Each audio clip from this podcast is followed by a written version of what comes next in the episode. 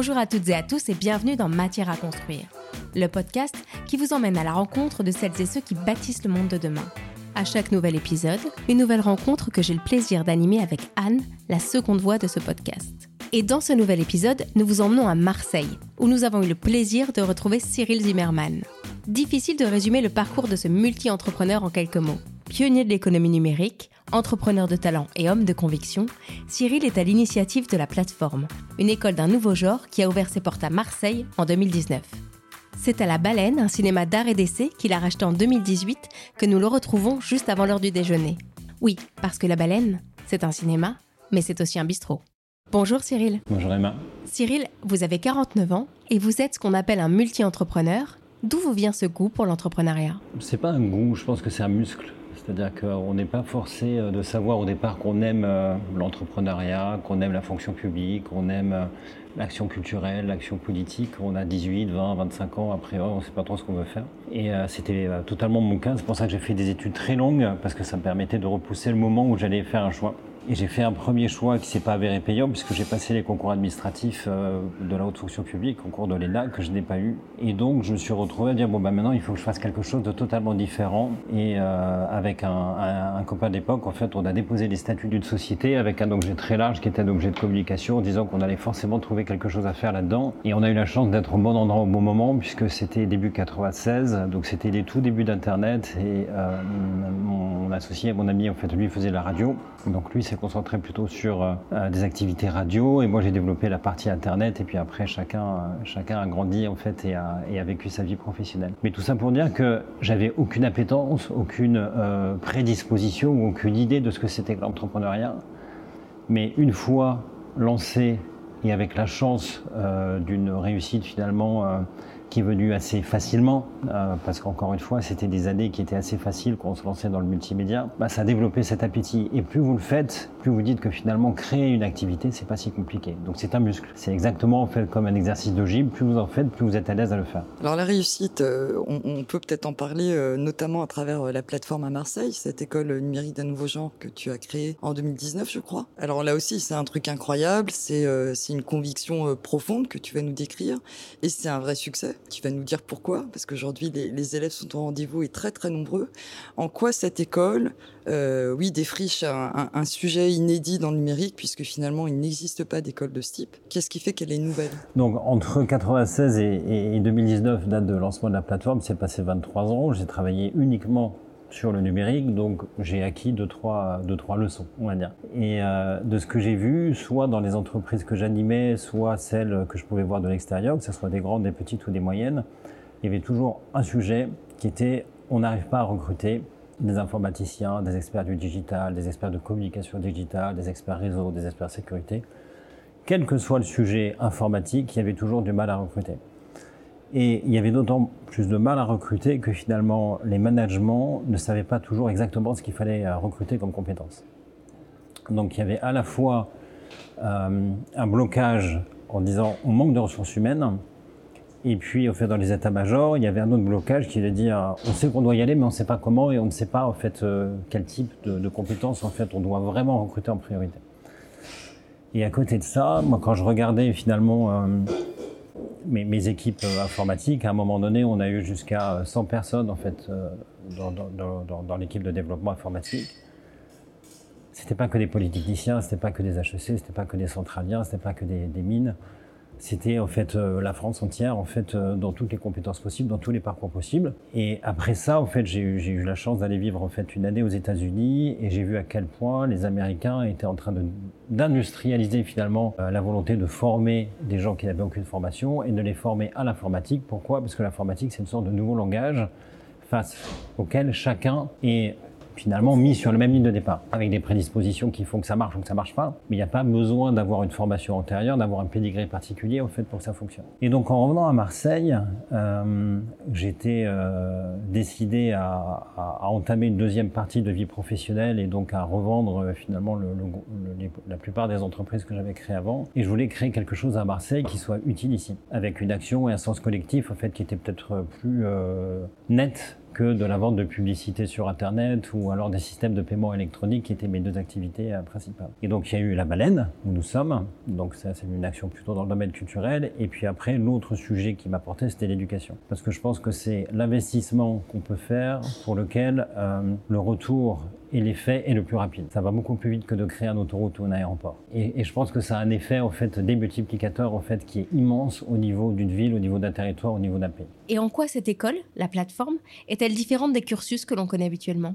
En termes d'éducation, on a 90% des adolescents aujourd'hui qui passent le bac. Après, ils rentrent dans le système supérieur, mais la plupart du temps, ils ne savent pas exactement quel métier ils vont apprendre. Alors pour ceux qui ont eu l'environnement familial, euh, l'éducation euh, la plus euh, la plus aboutie, au fait, ils utilisent l'université pour apprendre en fait un savoir général et après s'orienter vers des formations de plus en plus pointues et ils trouvent en fait un, un travail en fait sans aucun problème. Mais sur les 90% de ceux qui rentrent potentiellement dans le supérieur, une large part ne savent pas exactement ce qu'ils vont faire ni quel métier finalement les, les, les, les propositions au fait d'enseignement supérieur en fait vont les amener à pratiquer. Et donc ça crée des déceptions, ça crée en fait euh, pas mal de gens qui commencent en fait une année, deux années d'études et puis après qui arrêtent. Certains autres en fait qui continuent en fait jusqu'au niveau aujourd'hui bachelor, mais en fait qui n'accèdent pas au master. Et si vous n'avez pas un master, mais finalement c'est là vous auriez la chance d'apprendre un métier et vous n'avez pas cette chance-là. Donc vous vous retrouvez avec trois ans d'études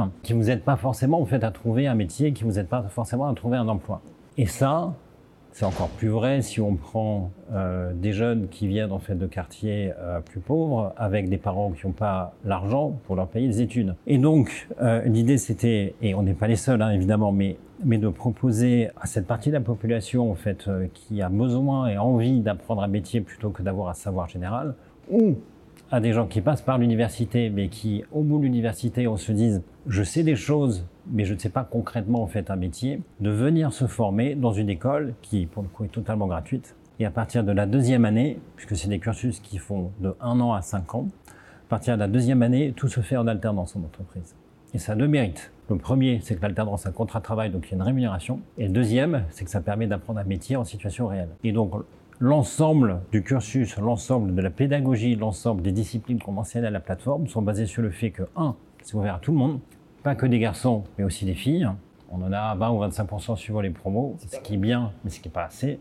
Euh, c'est ouvert à tout le monde parce que c'est gratuit, c'est ouvert à tout le monde parce que si vous avez une aide publique en fait en termes de revenus minimum, en fait vous la gardez la première année, le temps d'arriver à un contrat de travail sous forme en fait d'apprentissage, et vous pouvez faire des études longues jusqu'à 5 ans dans des métiers où aujourd'hui on forme 90 000 informaticiens par an. 50% sont formés par l'université, 50% sont formés par les écoles privées. Et on ne fournit à peu près que la moitié des besoins. Donc on est dans une situation aberrante où on sait qu'on a des besoins de recrutement, on en tant qu'employeur entreprise, mais le système de formation français forme très bien pour la moitié des besoins, mais laisse sur la table le fait qu'il y a la moitié des besoins qui ne sont pas remplis. Donc c'est aberrant. Donc le fait de promouvoir l'apprentissage, de promouvoir en fait euh, l'inclusion des publics et le fait de faire sauter la barrière potentielle en fait du bac, pas le bac. Euh, tu as 16 ans, tu as 17 ans, tu as 30 ans, tu as 28 ans, tu as 35 ans. On a même un étudiant cette année qui avait 65 ans. Ça c'est anecdotique. Évidemment en fait que notre public cible en fait il a entre, euh, 17 et 25 ans et c'est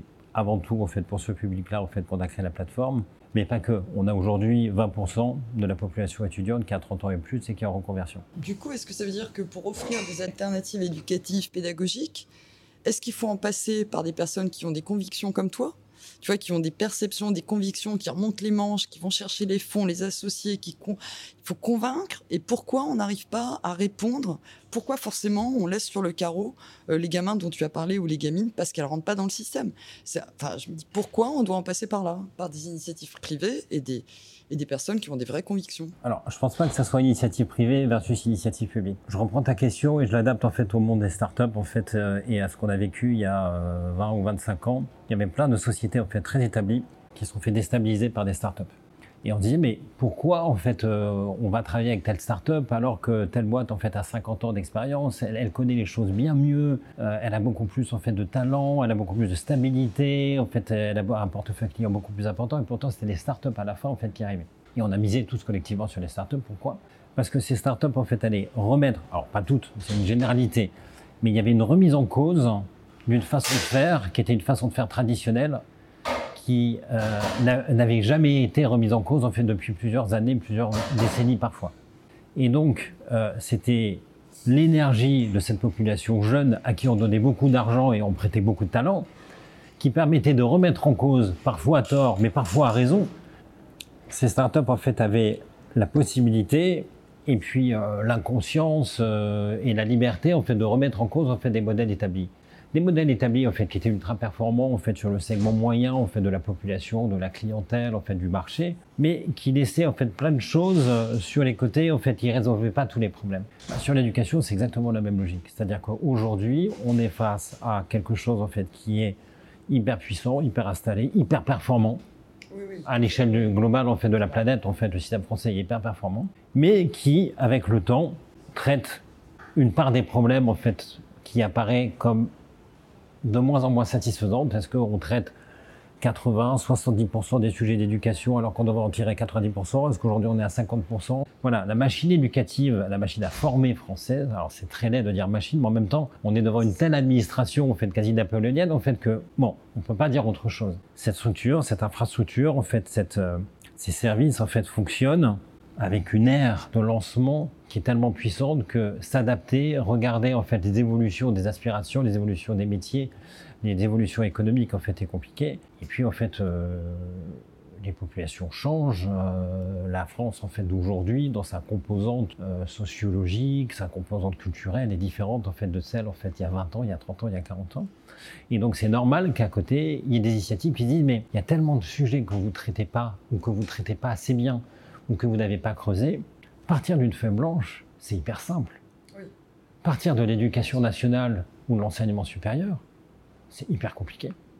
Et donc c'est pour ça qu'il y a autant d'initiatives privées et que tout l'enjeu de ces initiatives privées, c'est de dire on va servir de modèle, d'exemple, de façon à ce que euh, l'enseignement public euh, s'en inspire et puisse agréger ces initiatives ou se brancher dessus en fait d'une façon ou d'une autre, ou qu'on arrive à créer des initiatives qui, au-delà d'être sympathiques et utiles au départ, prennent une telle échelle que ça devient une véritable alternative. Et à l'échelle de Marseille, c'est ce qu'on veut faire à la plateforme. On a commencé avec 50 élèves en fait la première année en 2019, 200 élèves en fait à la fin de l'année euh, de juin 2021, et là on prépare une rentrée avec plus de 300 élèves, avec la volonté de monter jusqu'à 3000 élèves formés par an en 2026. Avec 3000 élèves à l'échelle de Marseille et sur les métiers de l'informatique et sur les métiers digitales, on commence à être une véritable alternative. Mais il faut garder en tête que l'université ex-Marseille représente en fait quasiment 90 000 élèves. Donc pas 90 000 élèves en fait sur les sciences informatiques, en fait euh, sur le codage, en fait sur la cybersécurité, sur l'IA, mais ils ont des formations. Donc on ne sera jamais en capacité ni en volonté de remplacer ce qui existe, on est en volonté et j'espère en capacité d'exister à côté et d'offrir une complémentarité en fait pour des, jeunes et des moins jeunes. Encore une fois, les moins jeunes en fait sont aussi importants en fait qui veulent avoir une formation complémentaire, une formation adaptée à leur euh, forme d'esprit, leur volonté d'apprendre et euh, leurs aspirations professionnelles. On parlait des femmes tout à l'heure. Elles représentent, je crois, 20 à 25% des élèves de la plateforme. Comment faire pour attirer davantage de femmes dans ce secteur? Est-ce que c'est un enjeu pour la plateforme? Oui, c'est un enjeu dans la plateforme, en fait, dans sa vocation euh, sociale et sociétale et dans le but euh, un peu politique, en fait, euh, qu'on poursuit. Et donc, évidemment, qu'on veut privilégier, en fait, la montée en puissance du public féminin, en fait, dans l'informatique. Mais ce qu'on constate aujourd'hui, c'est que ça ne vient pas naturellement. C'est pas parce qu'on dit voilà c'est ouvert à tout le monde et euh, les femmes sont les bienvenues et euh, on essaye en fait euh, de communiquer là-dessus que ça suffit. Donc il faut aller chercher ce public. Chercher ce public, ça veut dire à la fois identifier celui qui est disponible à l'âge des formations qu'on propose, mais aussi avoir une action sur le public plus jeune.